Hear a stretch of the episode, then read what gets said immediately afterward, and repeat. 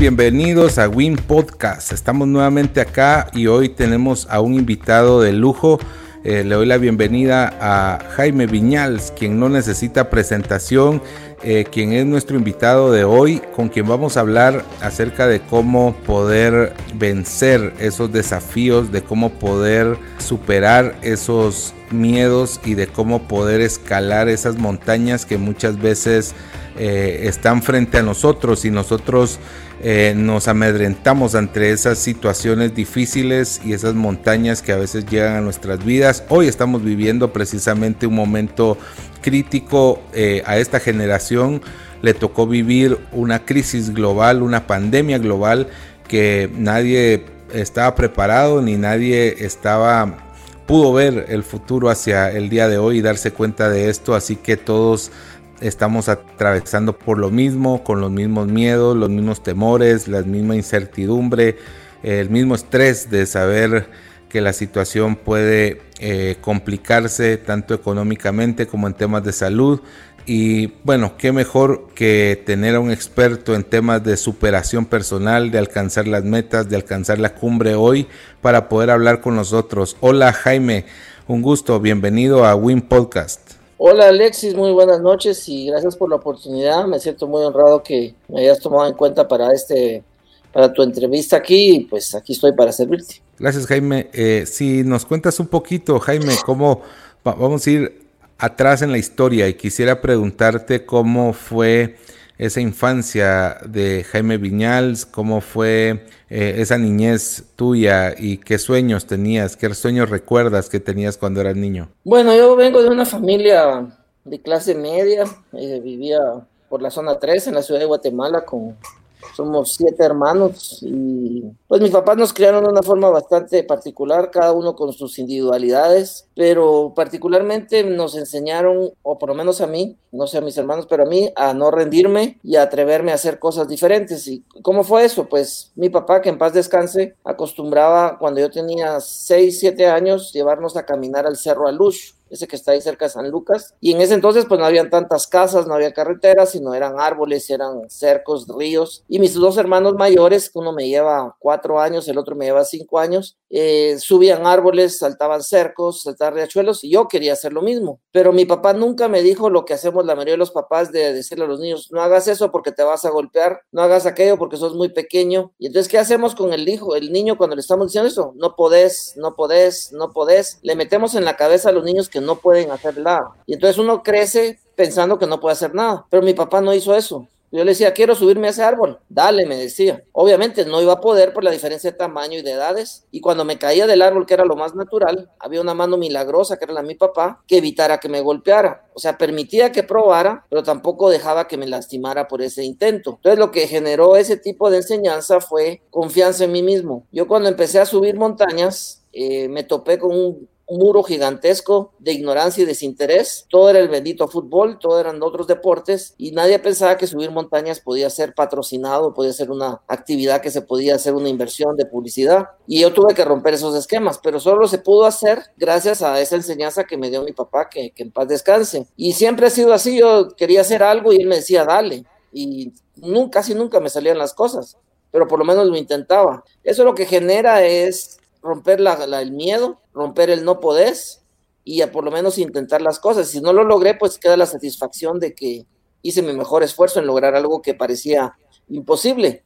Y también muchas veces las cosas sí me salieron. Y en general así me fue mi niñez con enseñanzas de ese tipo. Mi papá era una persona muy, muy exigente en ciertas cosas y eso me ayudó a mí mucho a, a pensar como pienso, siento yo. Jaime, eh, cuando somos niños no tenemos miedo al qué dirán, no tenemos miedo a enfrentarnos a ciertas situaciones.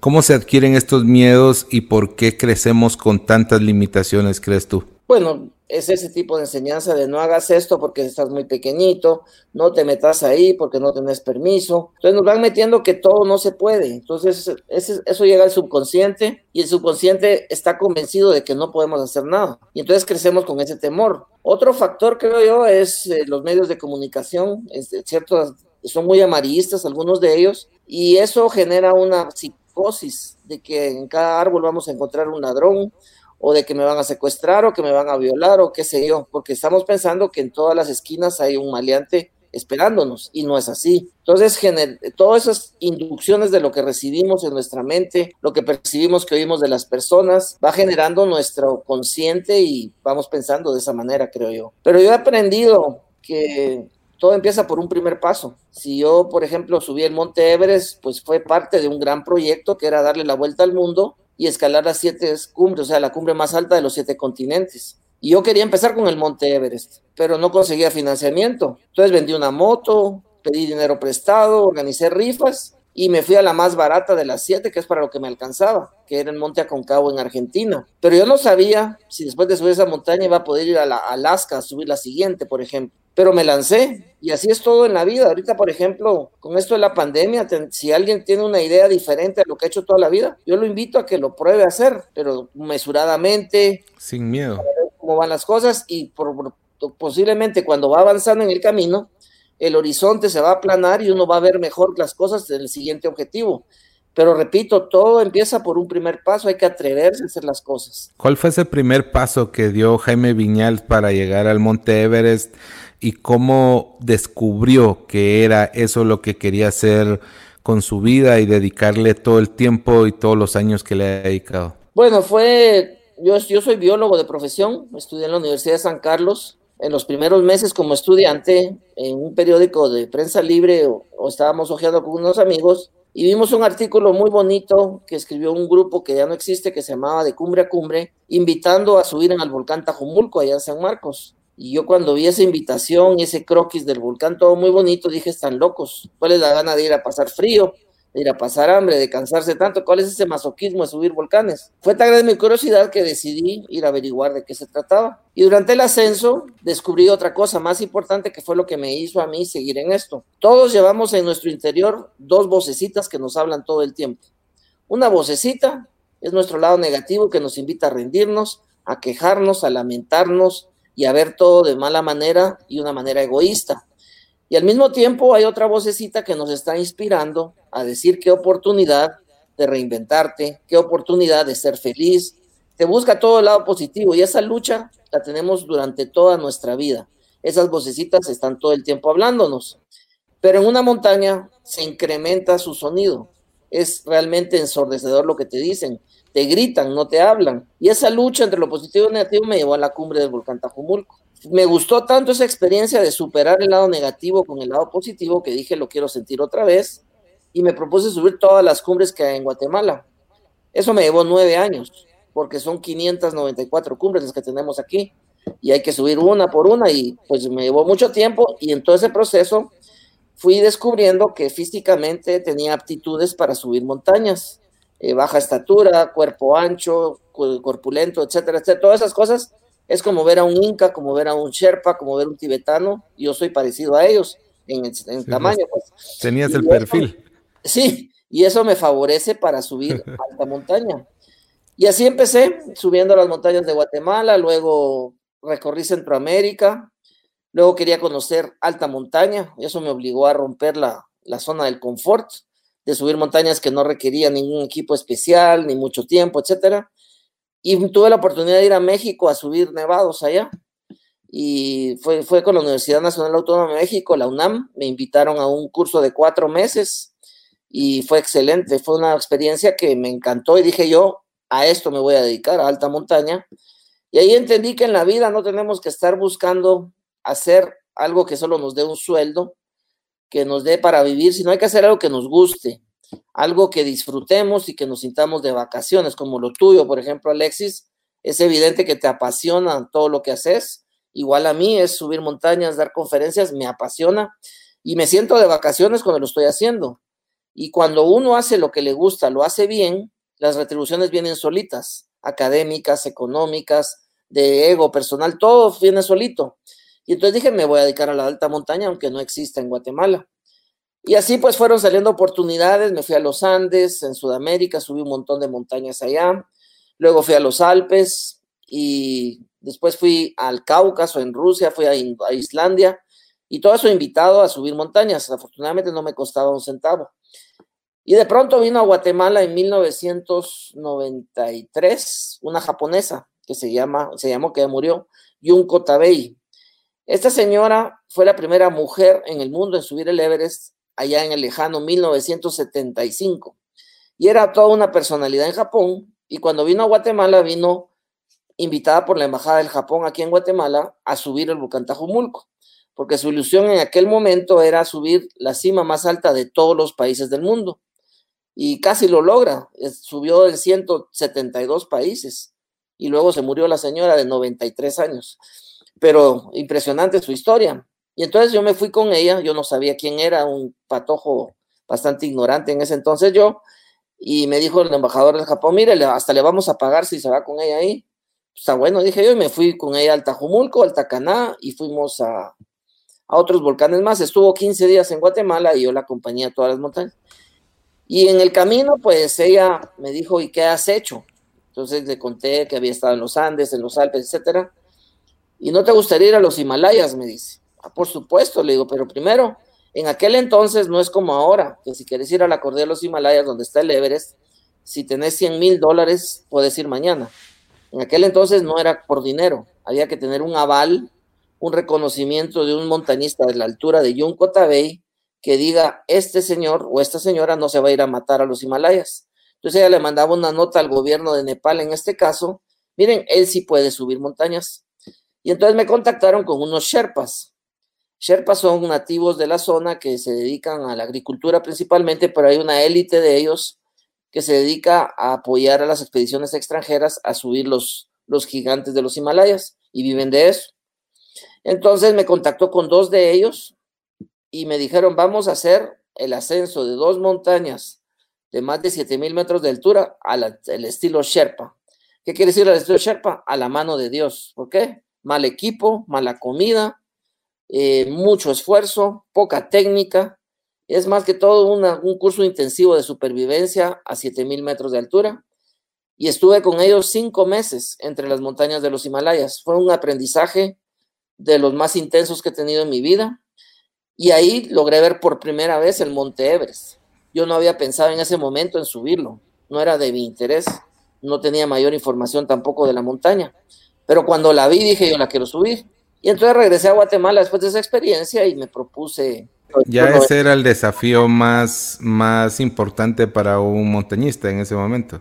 Así es, es como para un futbolista no ir a la Copa del Mundo, ganar la Copa del Mundo es lo máximo que puede aspirar en altitud. Los tiempos han cambiado y ahora hay otras prioridades que ya te puedo contar también. Tú sí puedes asegurar que la tercera la vencía porque estaba leyendo que 94, 99 y 2001 Sí. Esas son tres fechas importantes para vos. Cuéntanos de, estas tres fechas. Sí, entonces en 1994 fui, pude entrar en una expedición que su objetivo era abrir una ruta nueva en el Everest. Eh, no era la ruta normal de la cara sur por, por, Nepal o la ruta normal de la cara norte por el Tíbet, era la arista noreste. Y éramos un grupo de 10 personas eh, carentes de sentido de lo que es trabajar en equipo, mucho ego, mucho orgullo, poca comunicación y eso nos costó muy caro. Eh, primero no logramos abrir la ruta nueva y por consiguiente no alcanzamos la cima, pero lo más grave es que de los 10 que íbamos, 4 murieron en la expedición y para mí fue la primera vez que me tocaba ir a una montaña, no alcanzaba su cima y era testigo de la muerte de cuatro personas. Muy impactante y dije yo, bueno, hasta aquí llegué y regresé con toda la mentalidad en Guatemala de, de dejar de subir montañas. Pero un día me puse a reflexionar realmente que esas cosas pasan, los accidentes, eh, los fracasos económicos, no llegar a una cumbre, la muerte de personas, eso nos pasa a todos todos los días. Y muere mucha gente todavía hoy en día por, eh, buscando escalar y eh, podría decirse que este es uno de los deportes más em, peligrosos o comparado con qué otro con qué otro deporte podría ser o cuáles son los más peligrosos. Yo creo que este porque hay mucha gente actualmente que se mete porque ve películas, ve documentales, cree que es fácil, eh, tiene el dinero, consigue un grupo de guías, se va a la montaña, no tiene técnica, hace un mal seguro y se mata. El dinero no compra las cumbres, el dinero no compra la vida en las montañas, lo que te lo va a comprar es tu preparación, tu humildad, tu trabajo en equipo con las demás personas y es uno de los deportes que lamentablemente pues tiene más eh, muertes y me atrevería a pensar que es el que más tiene. Antes era la Fórmula 1, pero la Fórmula 1 ha cambiado mucho sus sistemas de seguridad y esos carros son una maravilla y no se va a morir un piloto actualmente. En la montaña, lamentablemente, es que cada vez más gente va, pero va más, cada vez va más gente que no tiene, que no son montañistas, no tienen la preparación o la mentalidad y lamentablemente la montaña cobra muy caro esos errores. ¿Cuánto es mentalidad y cuánto es eh, eh, la preparación? Yo digo que la preparación son tres aspectos. Preparación física, porque si no cuidas el motorcito para subir, no vas a subir. La preparación técnica que te enseña a dosificar tu energía, al uso de cuerdas y uso de herramientas especiales para poder pasar zonas extremadamente peligrosas de la mejor manera posible. Y la preparación mental también. yo, yo diría que va en partes iguales, 33% cada una, porque lo mental te hace decir, hace frío, sí, pero aguanto, o tengo hambre, pero me aguanto, y tengo que dormir y me obligo a dormir. La mente es muy poderosa y la mente es, es fundamental para tener una actitud positiva.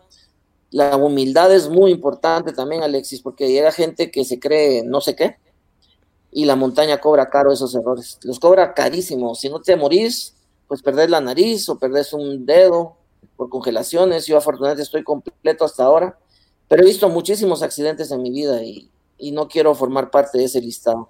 Y para terminarte la historia que te estaba diciendo, pues después del 94 de ese accidente, me evalué si quería ir otra vez al Everest. Llegué a la conclusión que sí, empecé a buscar patrocinadores, no conseguí ni uno, y vendí la moto que tenía, organicé rifas, dinero prestado y, me, y empecé un reto, dije yo no puedo ir al Everest directamente y encontré este, este reto que se llama las siete cumbres del mundo, que es un listado de siete montañas alrededor del mundo, la más alta de cada continente y una de ellas es el Monte Everest. Entonces mi idea fue subir las otras montañas que no son el Everest, que requieren una menor inversión para ganar experiencia, darme más a conocer y de esa manera tratar de abrir espacios para conseguir el apoyo de ir nuevamente al Everest y, y afortunadamente funcionó y ese proyecto lo empecé en el año 95. En ese año fui a Argentina a subir el monte Aconcagua y también fui a Alaska a subir el monte de Nali, que es el más alto de Norteamérica. Argentina, el Aconcagua es el más alto de Sudamérica. El año siguiente fui a África, no, dos años después, en el 97, fui al Kilimanjaro en Tanzania, que es el más alto de África. En el 98 fui a Rusia a subir el monte Elbrus. En 99 tuve una segunda oportunidad del Everest por la cara sur y sufrí un accidente, caí en una grieta y me quebré tres, tres costillas y me torcí severamente el tobillo derecho del pie. Un revés más, pero ni modo, así es la montaña, pero estaba vivo. Eh, me ayudaron a bajar mis compañeros. Eh, uno de ellos sí llegó a la cima en esta ocasión. Él se llama Joe B. Owen de Estados Unidos, un tipazo, un gran amigo. En el año 2000, no, en el mismo 99, después del accidente, a finales del año, fui a Oceanía a subir la pirámide del Carstens que está en Nueva Guinea, y también fue subir el monte Kosciuszko en Australia, porque hay una polémica en el mundo de que la cima más alta de Australia o es Kosciuszko o es Nueva Guinea, es o Carstens. Y dije, les voy a subir las dos, si un día se ponen de acuerdo, pues ya subí las dos montañas en discordia. Y aún al día de hoy sigue la discordia y subí las dos montañas en el año 99. En el año 2000 fui a la Antártida a subir el monte Vinson, que es el más alto de ese continente, y en el 2001 fui de nuevo al Everest por la cara norte y, y llegué a la cima. Entonces fue como mandado a hacer, la última de las siete cumbres fue la razón de haber hecho las siete cumbres del Everest. Y así fue esa historia, pero, pero sí, he escalado muchas más montañas después del Everest. Jaime, hay una frase que dice, el sabio sube el monte Fuji una vez en la vida, solo el necio la sube dos veces. ¿Para quién aplica esto y qué pensás? Bueno, no estoy de acuerdo.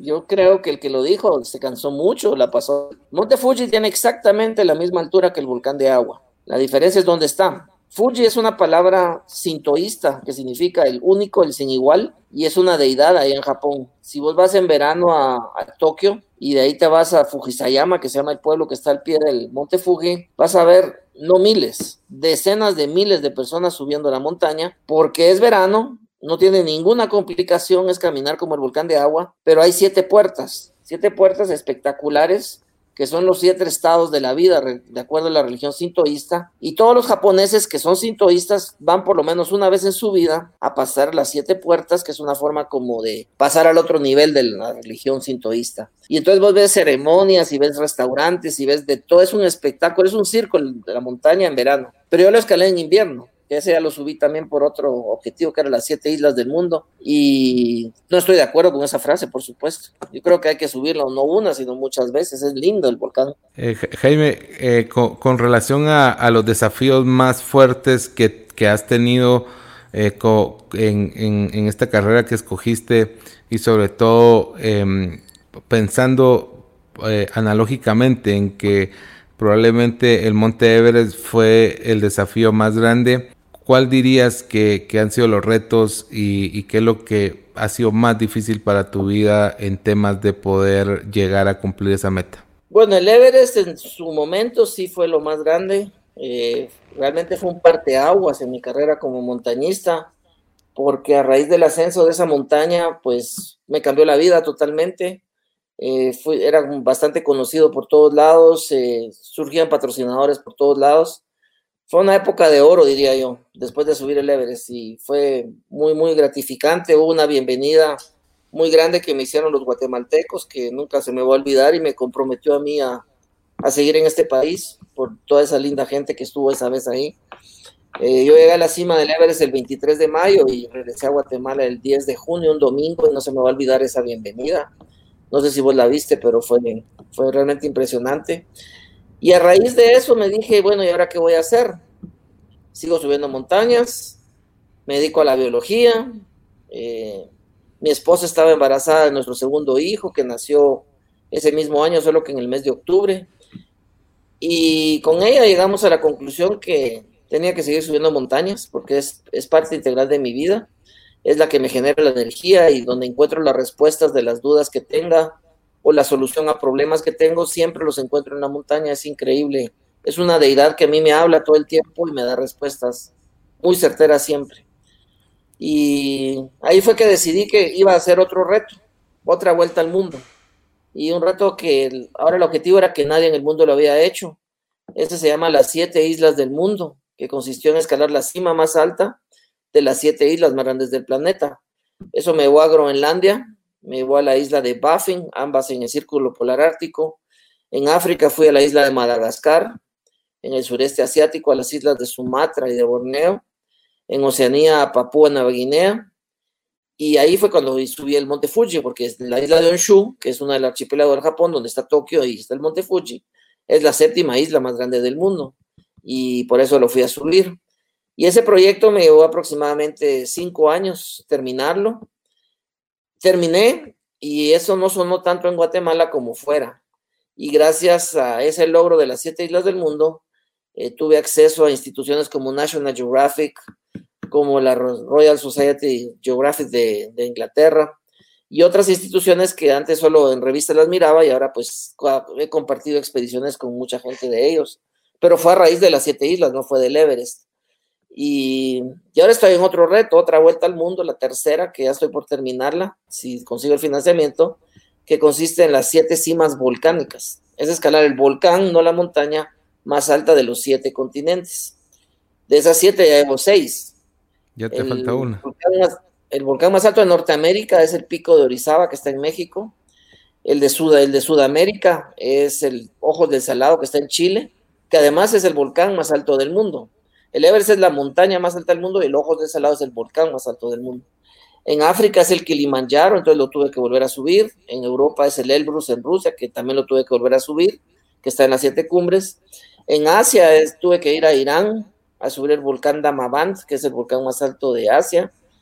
Y, más recientemente fui a, Oceanía, fue en el 2018 a Papúa Nueva Guinea a subir el volcán Gilue, llegué a la cumbre el 20 de octubre del año 2018. Y me falta un volcán, el volcán Sidley, que está en la Antártida, que espero ir en enero de 2021.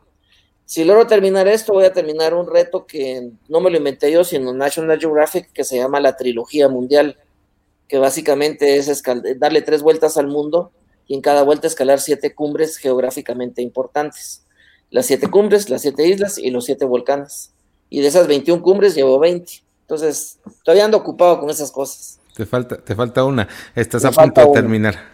Jaime, has visto tantas cosas con esto que nos acabas de contar y imagino que cada uno ha sido un asombro diferente, pero ¿cuáles son esas tres cosas que podrías decir que más han impactado tu vida con las que te has encontrado en estos tres retos que nos acabas de mencionar? Bueno, el primero es la capacidad del ser humano de reinventarse, mantener el optimismo a pesar de las dificultades, porque ha sido, ha sido tres vueltas, se dice muy fácil, pero no lo ha sido para nada. Organizar una expedición a la Antártida, no sé, te puedes imaginar, pero ahí no hay países. Es una cosa complicadísima y me ha tocado hacerlo, lo he podido hacer. Eh, subir el Everest es otra complicación. Conseguir financiamiento es tal vez lo más difícil de todo. Eh, la segunda es ser feliz, disfrutar lo que haces. Para mí llegar a una cumbre, no importa la que sea, si es el volcán de Pacaya o es el Everest, es una, es una conjunción de sentimientos tan especial al llegar a la cumbre que no lo cambio por nada. Y ya van más de 25 años de subir montañas y esa sensación sigue exactamente igual. Es una sensación de alegría, de temor, de satisfacción, de relajamiento, de atreverme a emprender algo diferente después, porque ya logré esta cumbre y ahora qué hago.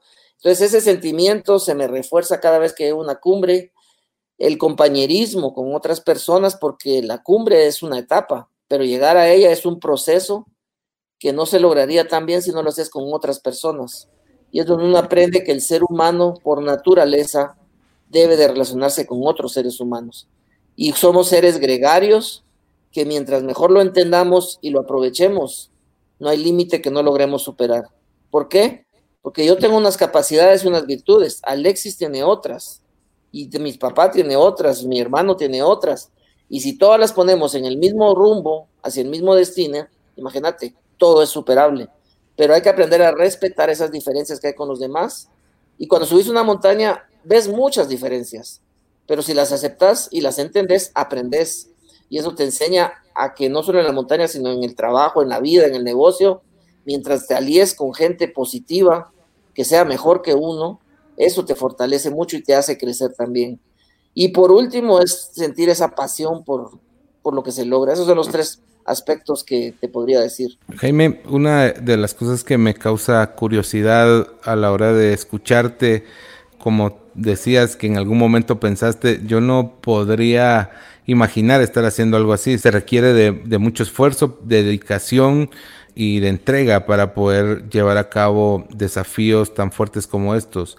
Pero ¿cuál dirías que es el proceso para poder prepararte para cada uno de estos retos y cómo lo comparas con la vida diaria de un emprendedor, de un empresario, de, de un ejecutivo, de una persona que que, va detrás de un sueño que no necesariamente es alcanzar una cumbre? Pues es muy sencillo, es como lo tuyo, Alexis. Los eventos que has montado, eh, que si no mal recuerdo eran los meses de agosto, julio, esos eventos son gigantescos, pues eso, a mí me hace eso, armar, armar un evento, eso es algo corriendo, pues ¿por qué? Porque no es lo mío.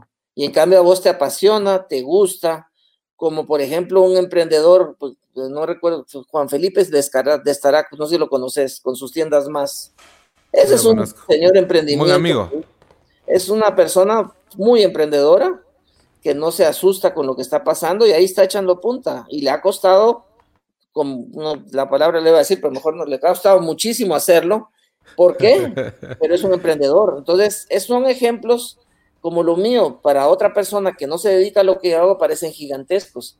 Pero para el que lo está haciendo, como vos con tus grandes eventos, te parece muy normal, te encanta hacerlo, te apasiona hacerlo, te gusta que te reten esto, no lo vas a poder hacer, y lo hago, y lo haces, y lo has hecho muy bien. Igual Juan Felipe con lo que hace, y cualquier otro ejemplo de guatemaltecos emprendedores, que hay muchos en Guatemala. Lo que creo yo, el común denominador es que hay que creérsela, que soy capaz de hacerlo, que quiero lograrlo y me visualizo en mi mente lo que quiero lograr. Entonces yo lo tengo aquí adentro. Vos ves tus eventos aquí en tu cabeza antes de que existan. Tenés la, claro lo que querés lograr, dónde lo vas a hacer, cuánta gente querés, a quién querés lograr, pero lo tenés en tu mente bien grabado. Entonces es, es simplemente seguir lo que tu mente te dice, creértela y estar dispuesto a trabajar lo que sea necesario. Pero el detalle es que como estamos haciendo lo que nos gusta, no es desgastante sino eso nos genera más energía y nos dice más fuerza. seguramente no, no estado cuando estás en la organización de tus eventos, pero gente cerca tuya decir, ¿y de dónde saca tanta fuerza? Le han decir, te deben decir a veces, me imagino. ¿Por qué? Porque estás haciendo lo que te gusta. Gracias. Igual yo cuando estoy montando una expedición, tengo que estudiar a dónde me voy a meter. Tengo que conseguir permisos de las autoridades locales. Tengo que conseguir un equipo organizador de traslado de comida, que puede ser una tonelada, por ejemplo, para una expedición de seis meses. Son cosas bien complicadas, pero para mí no lo son porque es lo que me gusta hacer. Entonces creo que la clave de cualquier emprendedor es que entienda lo que quiere lograr, lo estudie, se prepare y tenga el coraje de enfrentarlo y hacerlo. Eso es todo.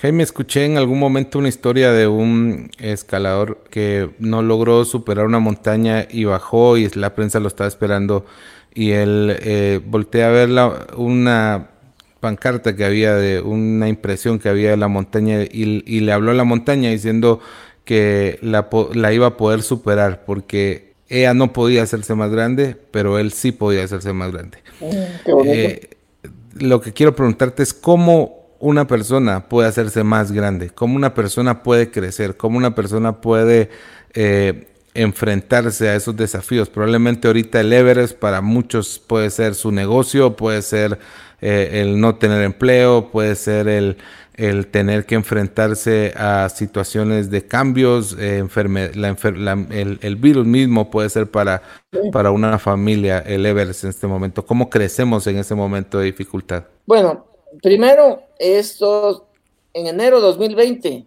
Nadie tenía idea de lo que nosotros estamos viviendo ahorita. Nadie pensaba, todos pensábamos que 2020 va a ser un año maravilloso económicamente, de logros, pero pasó. Entonces, lo, la mejor forma de poder enfrentar lo que no conocíamos, pero que nos toca, es primero aceptar la realidad. Primero, eso es lo que estamos viviendo, pues eso es lo que hay que enfrentar. No tengo que estar asustado, no tengo que estar quejando, porque lo mejor es informarse. Por ejemplo, entender que este coronavirus a cualquiera le puede dar. Pero si yo tengo un sistema inmunológico fuerte, eficiente, ¿cómo lo logro? Alimentándome sanamente, haciendo algo de ejercicio, principalmente hidratándome con por lo menos dos litros de agua diarios, yo voy a tener dentro de mí, que soy la primera línea de defensa, los suficientes anticuerpos para poder debatir a este coronavirus. El único problema del coronavirus es que es una influenza, es un H1N1, es un SARS derivado, es una gripe. El problema es que no hay vacuna. Y entonces, para evitarnos problemas, si te das cuenta en las estadísticas, es un altísimo porcentaje que se ha enfermado y se ha recuperado. Y así somos la mayoría, tu persona, tu servidor, todos creemos, yo creo que podemos tener ese sistema inmunológico defensante. Entonces, primero hay que cuidarse uno mismo. Esto haciendo la analogía de lo que me preguntabas es, me toca, ya tengo claro lo que quiero hacer. Entonces, ahora lo que tengo que hacer es estudiar de qué se trata. Si quiero poner un negocio de renta de vehículos, pues voy a ver marcas de carros, cuál es el mercado que puedo obtener, necesito financiamiento, con qué banco lo podría hacer, estoy dispuesto a hacer eso. Tener toda la información necesaria antes de empezar el proyecto. Ya cuando tengo toda esta información, me tengo que preparar física, técnica y mentalmente a lo que viene. Cuando ya tengo eso, sencillamente es lanzarse y por un paso pequeñito, hacer, por ejemplo, pongamos a Juan Felipe otra vez, la primera tienda además que puso, por ejemplo. La puso y de esa trajo la demás y así sucesivamente.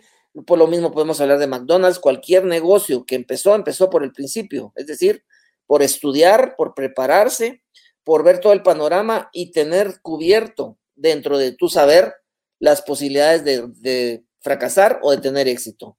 Luego hay que saber perseverar hay que tener la constancia de todos los días, tener la disciplina de agregar algo positivo a ese día. No importa cuánto ni qué, pero que el día termine con algo positivo. Una venta, un aprendizaje, una negociación, una alianza, no importa lo que sea, pero tener esa mentalidad de que hoy logro tal cosa. ¿Eso para qué me sirve? Pues me genera confianza en mí mismo para decirme, ahora voy por el siguiente. Y en el caso de lo que estamos pasando ahorita, muchos, incluyéndome a mí y vos, eh, nos tuvimos que reinventar. Yo daba conferencias presenciales todo el tiempo, hacía team buildings con gente, contacto con personas. Eso se acabó por ahora. pero no me puedo quedar sentado lamentándome de que pasó esto. Lo que tengo que hacer es reinventarme. Yo lo que sé hacer es dar conferencias y me encanta hacerlo. Sé subir montañas, eso no lo puedo hacer ahorita, pero sí puedo dar conferencias en línea, que son los webinars y afortunadamente ha tenido una aceptación muy grande, pero tiene sacrificios. Bajar tarifas, hacerlas más cortas, hablarle a una máquina y no gente enfrente es muy diferente, vos lo sabés también. Entonces, todo ese tipo de cosas hay que aceptarlas porque no todo es color de rosa. Entonces hay que saber decir, bueno, voy a este camino, tengo esta situación, entiendo de qué se trata la situación, tomo las medidas sanitarias adecuadas, pero no me asusto por esto. Porque nos guste o no, el resto de nuestro tiempo de vida, el coronavirus va a seguir aquí. Él no se va a ir. Ese virus está como la viruela, está como cualquier otro virus que existe en el mundo. La única diferencia por el momento es que no hay vacuna. Y no te extraña que a fin de año exista. Y también en el caso mío, que soy biólogo, yo soy muy optimista. Y el mundo necesitaba un alto de la vorágine que traíamos. No sé si lo sabías, pero sobre la Antártida hay un agujero que se llama la capa de ozono un agujero enorme que era parte fundamental del cambio climático. Si empezó a llover este año otra vez a principios de mayo, que no pasaba hace muchos años, no es simplemente por la pandemia. Lo que pasa es que ese agujero se cerró 83%. De diciembre para acá, el principal causante de contaminación es la China en el mundo. Y la China se detuvo de diciembre a marzo. Solo en ese tiempo, y Estados Unidos también lo propio, eso ha ayudado a que se retraiga. Entonces eso nos ha enseñado que la naturaleza es más sabia que el ser humano. Nos lleva 5 millones de años de ventaja. No le vamos a ganar a la naturaleza. Este virus es un factor que la naturaleza hizo para detener la vorágine humana. Y está regenerándose muchísimas cosas en la naturaleza, en las montañas, en la atmósfera. Y si no se hacía eso, íbamos a explotar en este, en este planeta. No sé si lo puedes creer, pero eso es realmente yo que soy biólogo estudio muchas esas cosas. Entonces yo creo que esto ha sido como un momento, también otro factor que nos ayuda en este momento es que este alto, es estar en nuestras casas, nos enseña a valorar a la familia. También nos enseña a valorar el trabajo que teníamos o el negocio que teníamos, porque no estamos ahí en ese momento y nos hace falta. Y al estar con la familia nos damos cuenta de lo que nos habíamos perdido. Entonces ese reforzamiento de valor de la familia, del trabajo, del negocio, yo, a mí me hace pensar muy positivamente que cuando sea el regreso, la economía va a regresar, pero muy rápido y va a superar los números que traíamos antes de la pandemia. Yo estoy convencido de eso. ¿Por qué? Porque la actitud de la gente va a ser otra. La gente es diferente, ve lo valioso que es la vida, se sabe cuidar, valora a la familia, repito, valora el trabajo. Yo no quiero perder esas cosas. Entonces, ¿qué va a hacer? A echarle ganas, pues. Eso es lo que yo pienso. No, así es, perfecto. Sí, me parece. Muy de acuerdo contigo, eh, Jaime.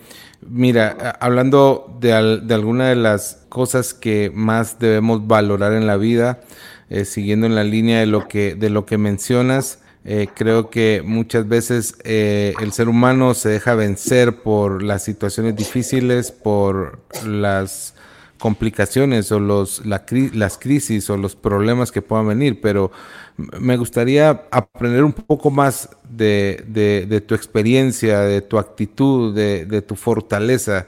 Tal vez si nos pudieras contar cómo, eh, qué es para vos resiliencia y cómo la aplicas en la vida diaria y cómo una persona, tal vez ahí hay tres preguntas en una, pero las, las tres cosas tienen que ver con resiliencia. ¿Qué es resiliencia? ¿Cómo la aplicas vos y cómo una persona puede desarrollar resiliencia si es posible? Sí, pues empezando por el final, sí es posible, cualquier persona la puede aplicar. Resiliencia es simplemente, es una forma de pensar, una actitud de vida ante la adversidad, de salir fortalecido, de salir renovado, optimista y saberte reinventar a las condiciones que te están tocando vivir. Puede ser un accidente, puede ser esto de la pandemia, puede ser una bancarrota financiera. Entonces, primero no abatirse por las cosas negativas, sino aprender de ellas. Tratar de analizar por qué están sucediendo, por qué me tocó a mí, porque no es que sea mala suerte. Las cosas tienen siempre una razón de ser. Y esta pandemia, pues yo creo que la razón de ser es todo lo que te expliqué de la naturaleza antes, y nosotros somos parte de ella. Entonces lo que hay que hacer es aprender de ello. ¿Qué cosas estábamos como individuo haciendo mal para que la naturaleza tomara la decisión de decir hasta aquí? ¿Qué estábamos haciendo mal? Botar basura, eh, contaminar, no sé, eso te supone un ejemplo. Ya para una más cercano a una persona, por ejemplo, una persona que perdió su, su trabajo, se dedicaba a trabajar en el Ministerio de Finanzas, por decirte algo, por muchos años era el receptor de atención al público ahí y lo, le cortaron el trabajo. Esa persona para poder superar la, o sea, ser resiliente, o sea, superar la adversidad, lo que tiene que analizar es qué edad tengo, quiero seguir en eso, o de repente dice, tal vez me dedico a vender hamburguesas y le gusta más porque sabe cocinar. Es una, la resiliencia es una gran oportunidad de darse cuenta de cosas que uno es capaz de realizar, que posiblemente le gusta más que lo que hacía y que tenga el coraje de cambiar por esas cosas. Y si no, pues regresar a finanzas y hacer lo que hacía en ese momento.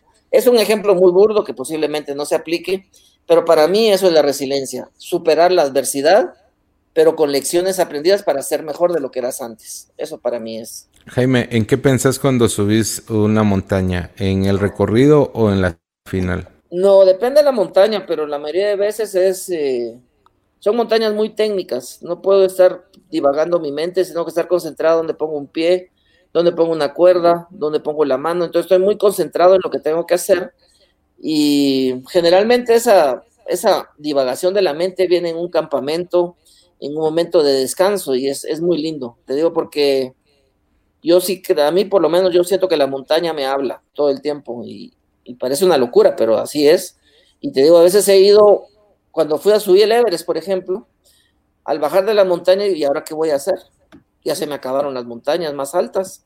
Y ahí, en la montaña, bajando del Everest, me enteré de las siete islas del mundo. Entonces, bajando de la montaña ya sabía qué iba a hacer después, porque yo no quería que me pasara lo que pasa a mucha gente que logra algo muy grande y se acomoda, se duerme en sus laureles y pasan los meses y empieza un estado de vacíez, porque dice, bueno, yo ya logré esto, la vida sigue, no sé qué voy a hacer y empiezan las las ansiedades, los temores, las inseguridades, porque ya no sé qué más hacer. Tantos casos hay de boxeadores, por ejemplo, de futbolistas que terminan su carrera deportiva y no saben qué hacer y terminan en suicidios o borrachos. Bueno, vos sabes esas historias también. Jaime, ¿cómo, la montaña me ayuda mucho a encontrar respuestas. ¿Cómo es tu preparación, Jaime? ¿Cómo te preparas para, para cada uno de estos desafíos? Eh, para el Monte Sidley, que te conté que en enero de 2021 quiero ir, estoy en una fase de conseguir permisos primero. Eso es en Naciones Unidas porque esta montaña está en una parte de, de la Antártida que solo se permite el acceso de ocho personas del mundo al año y ya tengo ese permiso. Entonces soy uno de los ocho que tiene permitido ir a ese lugar. Tengo que organizar un avión tipo Tupolev, un avión ruso que está en San Petersburgo, que vuele de ese lugar hacia Punta Arenas, al sur de Chile. Yo lo abordo ahí y luego son nueve horas de vuelo, como de Guatemala a Londres, de Punta Arenas a la base de ese volcán. Aterriza el avión y me deja ahí solo. Se regresa a Punta Arenas y yo tengo que pagar hotel para un mes y comida para un mes de esta gente del avión que me espera en Punta Arenas. Luego termino de subir la, el volcán y con un teléfono satelital me comunico con ellos y espero que lleguen a recogerme a la Antártida todo eso estoy en esas partes, estoy preparando toda esa logística, la parte logística. Estoy trabajando en la parte financiera, que eso hay que pagarlo, yo no tengo ese dinero, todo es a través de patrocinadores, que ahorita obviamente te imaginarás, no tengo nada, pues, y, y por varios meses va a ser así, pero yo no pierdo la fe y se va a lograr. Por otro lado, la preparación física no la puedo hacer como debo de hacerla, que es subiendo montañas, no se puede hacer ahora esto, y aparte es, eh, yo tengo un entrenador físico cubano que me ayuda mucho con la simetría muscular, y no puedo trabajar con él tampoco ahorita por el, distanciamiento social. Entonces lo que estoy haciendo es caminando alrededor de mi casa eh, todos los días, una hora, 10 kilómetros, y soy puro loquito dando vueltas a la manzana. Y eso es lo que estoy haciendo ahorita, y aparte de la nutrición, que tengo que empezar a arreglar, que me he descuidado de eso, no estoy subiendo de peso mucho y tengo que bajar, porque esta montaña no tengo que ir con sobrepeso, tengo que ir fit, así, perfecto. Entonces en esas estoy ahorita. ¿Cuánto, cuánto puede costarte subir una, una montaña, Jaime? Depende del sapo, así es la pedrada, ¿verdad? Pero si vas a montañas de Sudamérica, entre mil y mil quinientos dólares te puede costar ir allá a subir alguna montaña en Sudamérica, en los Andes. Eh, los Alpes es algo parecido. En Norteamérica, dos mil, tres mil dólares. Alaska, cinco mil dólares. Eh, los Himalayas, cincuenta mil dólares para arriba. Y esta de la Antártida, más de cien mil dólares. Principalmente el costo más alto es ese avión ruso que te conté, porque es un avión tipo, tipo los de Copa, solo que para una sola persona. Y es un avión que no es de pasajeros, sino es un avión de carga diseñado para aterrizar en Antártida. ¿Y esta es de las más caras o no? Es, es, la más cara. De hecho, es, la expedición más cara que voy a tener si la logro o no. Hacer que yo creo que sí. Pero yo no tengo ese dinero, tengo que buscar financiamiento. Eh, posiblemente lo logre eh, con financiamiento de Guatemala, no lo sé. Y si no, pues me voy a México, me voy a Costa Rica. afortunadamente, moverme sí puedo. Entonces, es lo que tengo que salir es de esta pandemia. Y si no se puede hacer en enero de 2021, pues lo voy a aplazar para el 2022. Pero tiene que ser en enero, porque es la época de verano en la Antártida. Es cuando todo el tiempo es de día. Entonces las condiciones climáticas son más uh, amigables para el ser humano. Jaime, ¿cuánta, ¿cuánta gente hay haciendo esto en Guatemala, en Centroamérica? ¿Cuántas personas conoces que, que, que se dediquen a esto y que lo hagan de forma sostenida como lo haces tú? Eh, conozco un, un, costarricense que se llama Warner Rojas, es un gran amigo mío y es el único tico que ha subido el Everest. Lo subió en el 2012, eh, yo lo ayudé mucho en eso. Él, él sé yo que hace esto. Aquí en Guatemala lo que hay son grupos de montañistas que hacen excursiones cada 15, 20 días a volcanes y montañas de Guatemala muy activos. Hay uno de ellos que me recuerda es Cachem, que es de los que tiene más años aquí en Guatemala y, y son muy buenos. Y lo que hacen es incentivar el montañismo, pero también hacen exploración de cuevas, hacen travesía de selvas, cruzan desiertos, son más, más tiene una gama de, variedad del montañismo más grande que lo que yo hago y lo hacen con otros grupos. Yo no hago eso. A veces sí he acompañado a grupos, algunas montañas, pero muy contadas veces. Eh, no, no tengo la paciencia para eso realmente. Y estos grupos son muy buenos. y como hay mucha gente que me escribe a mis redes sociales para preguntarme precisamente cómo pueden hacer para empezar en esto y todo. Y yo normalmente los remito a estos grupos que son muy buenos, son gente muy, muy amigable, muy sencilla y muy accesible para hacer estas cosas. En República Dominicana hay cuatro personas también que conozco que, que hacen esto. Uno de ellos se llama Marcos Díaz, eh, hay un panameño que se llama Michael Morales también que hace, él es un empresario muy importante ahí, pero también sube montañas y subió el Everest, es el único panameño que lo ha hecho también. De hecho, en la región ya somos siete personas. Yo soy el único que lo ha hecho por la cara norte y los demás lo han hecho por la cara sur, que es por Nepal, la ruta más comercial. Pero eso no quita mérito, igual cuesta mucho por ese lado subirlo. Y esos son los que te podría decir. Donde hay mucha más gente que se dedica es en México, así cercano a Guatemala. Ahí sí hay cientos de personas. Incluso montañistas que hacen como yo de impartir conferencias, hay muchos, muchos, muchos. ¿Y por qué hay tantos en México y en la región centroamericana no hay tantos? ¿A qué se debe el poco interés o a qué se debe que no, que no, haya más personas haciéndolo? Lo que pasa es que hay mejores condiciones para hacer montañismo en México. Es un país muy grande, casi dos millones de kilómetros cuadrados, tiene tres volcanes y o montañas de más de 5.000 metros de altura, o sea, tienen glaciares, tienen hielo, eh, tienen más de 200 montañas que superan los 3.000 metros de altura, distribuidas por todo el país, tienen serranías espectaculares eh, para hacer caminatas. Las universidades como la UNAM dan cursos sobre montañismo, tienen un curso básico de alta montaña que yo tomé, que dura cuatro meses, pero tienen otros cursos de media montaña, de escalada en roca, de espeleología, que son cavernas, y así como la, UNAM, también lo tiene el Instituto Tecnológico de Monterrey, lo tienen la Universidad de Anahuac. Entonces, las mismas universidades se dedican a promover el montañismo, pero de una manera educada, de una manera entendida y con técnica, y eso es lo que da una gran ventaja. Además, hay 200, 200 millones de mexicanos, ¿verdad? Y aquí somos 40 millones en toda Centroamérica. Entonces, hay más gente que se puede dedicar a esto. Jaime, ¿qué significa para, para vos la palabra imposible y qué es eso a lo que no te atreverías a hacer? Pues no sé qué es eso. Yo creo que imposible es cuando uno se rinde, cuando dice no puedo hacer tal cosa y no está en mi vocabulario eso. Y yo creo que si hoy no logré algo, no es excusa para dejarlo de intentar. Lo puedo lograr el año entrante o el siguiente y mientras hay vida, poder superar los imposibles todo el tiempo. Yo trato de, no usar esa palabra, es una mala palabra para mí. ¿Tus hijos han pensado seguir tus pasos, hacer algo parecido a lo que vos haces? No, no. Eh, yo he tenido siempre, yo los quiero mucho a los dos y siempre he tenido el cuidado de que ellos sean ellos mismos. y creo que lo he logrado. El mayor tiene 22 años y está por terminar la carrera de arqueología. Es muy diferente, pero sí le gusta la aventura, le gusta un poco, pero dentro del mundo académico y, y lo hace muy bien y es feliz en esa área, yo respeto totalmente. Y el pequeño tiene 18 años, entró a la universidad este año y le tocó digitalmente, lo cual no le costó nada, impresionantemente. Y estudia relaciones internacionales. Y, y los dos son felices con eso hacen algo de deporte, no tan frecuentemente, pero sí hacen ejercicio y, se están, tienen unas barras para escalistenics, no sé si has oído de los calisthenics, pero con unas barras con su propio peso del cuerpo hacen ejercicio los dos y están ahí con eso, pero son muy diferentes a mí. ¿Qué viene después, Jaime, de esta última de las 21 eh, cumbres que te... Que de la trilogía mundial. De la trilogía mundial. ¿Qué viene después de esto? ¿Qué planes hay para el futuro? Pues quiero, yo he publicado seis libros y quiero publicar un séptimo libro que sea sobre esta historia. Quiero hacer un cuarto video, un documental. de hecho, eso me tiene muy ilusionado hacerlo.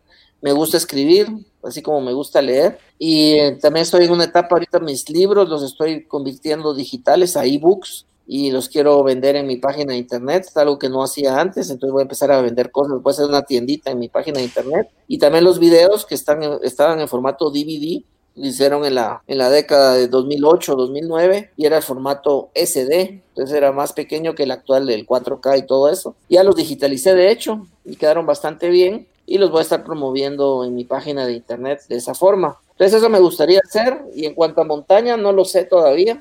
Tengo otros dos proyectos que los tengo en el tintero. Uno de ellos se llama las 50 cumbres más prominentes del mundo, que es un reto que tampoco nadie en el mundo ha terminado. Yo llevo de esos, llevo 33 pero no sé si lo voy a seguir. También posiblemente después de la trilogía ya no suba más montañas, no lo sé todavía. Y el otro reto se llama los 10 volcanes más altos del mundo, de los cuales ya escalé 6, me faltan 4. Entonces, primero la trilogía y posiblemente si sigo en montañas, pues sería uno de estos dos objetivos. Yo creo que uno tiene que entender que no todo es para siempre. A mí me gusta mucho subir montañas, pero también me ha gustado mucho este contacto con la familia y lo que desde los webinars y todo me ha enseñado que también hay que saber decir hasta aquí. Yo ya llevo, desde que tenía 18 años, estoy subiendo montañas, ya es demasiado, creo yo.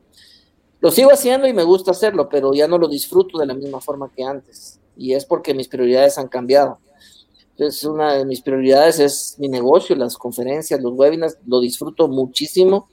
Eso de escribir también me gusta mucho, entonces, pero sí quiero terminar bien, y es con la trilogía mundial. entonces, ¿Cuál crees que, es tu legado hacia, hacia quiénes, en quién te, te, crees que te estás replicando o quiénes pensarías que podrían seguir tus pasos? Bueno, el que está más cerca y, y lo tengo más cercano es este costarricense que te digo, Warner Rojas. Eh, él es el que más se ha acercado a mí desde hace muchos años y con él he escalado muchas montañas en Sudamérica. Eh, bueno, ya subió el Everest, eso dice mucho. Posiblemente él. Aquí en Guatemala lamentablemente no, no tengo, tengo muchos amigos, pero no de montaña.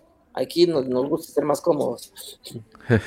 Jaime, para terminar, quiero preguntarte, la mayoría de personajes históricos de, grandes atletas eh, o, de personas que nuestros héroes eh, han dejado un legado, han dejado este un impacto positivo en su paso por, por, esta humanidad, en, sus vidas, y creo que vos sos uno de esos ejemplos de los que podemos admirarnos y de los que podemos sentirnos orgullosos. Quisiera preguntarte cuál es el mensaje que quisieras dejar plasmado que dure perpetuamente en el tiempo. ¿Cuál sería ese mensaje? Pues, primero, gracias por tus palabras, Alexis. Me siento muy honrado. Yo te admiro mucho también con todo lo que has hecho. Y aunque no parezca he seguido mucho tus eventos y todo, y me parece admirable lo que haces, también te felicito. Eh, pues yo uso mucho una frase que dice que el único límite que existe en nuestras vidas para alcanzar cualquier meta somos simplemente nosotros mismos. Y realmente yo lo creo, yo creo en el ser humano, creo en la capacidad que tiene de reinventarse, de superar las adversidades, de aprender de ellas, de creerse capaz de alcanzar lo que sea. Eso es lo que me gustaría que quedara y el único límite es uno mismo. Yo soy el que me va a poner la barrera hasta donde puedo llegar. Y si me la creo, lo voy a superar con creces. Y eso va para vos y va para todo el mundo. Gracias, Jaime. Pues estamos por acá eh, muy inspirados con, con, esta entrevista. La verdad es que me voy muy contento, muy inspirado. Creo que podemos alcanzar lo que nos propongamos de superar todos los obstáculos. Así que espero que esta entrevista haya sido de inspiración para ustedes también. Muchas gracias por su, por su atención, por estar conectados. Jaime, si tienes una palabra para despedirte. Pues agradecerte la oportunidad, felicitarte por la iniciativa que tenés esas entrevistas. Yo he visto varias de las que has hecho y te felicito y te insto a que sigas en este rumbo porque vale la pena, estás ayudando a muchísima gente más de la que crees con este mensaje de, de fe, de fortaleza, de resiliencia, literalmente, y te insto a que sigas en esto. Te felicito. Gracias Jaime, buenas noches para todos y hasta la próxima. Saludos. Chao.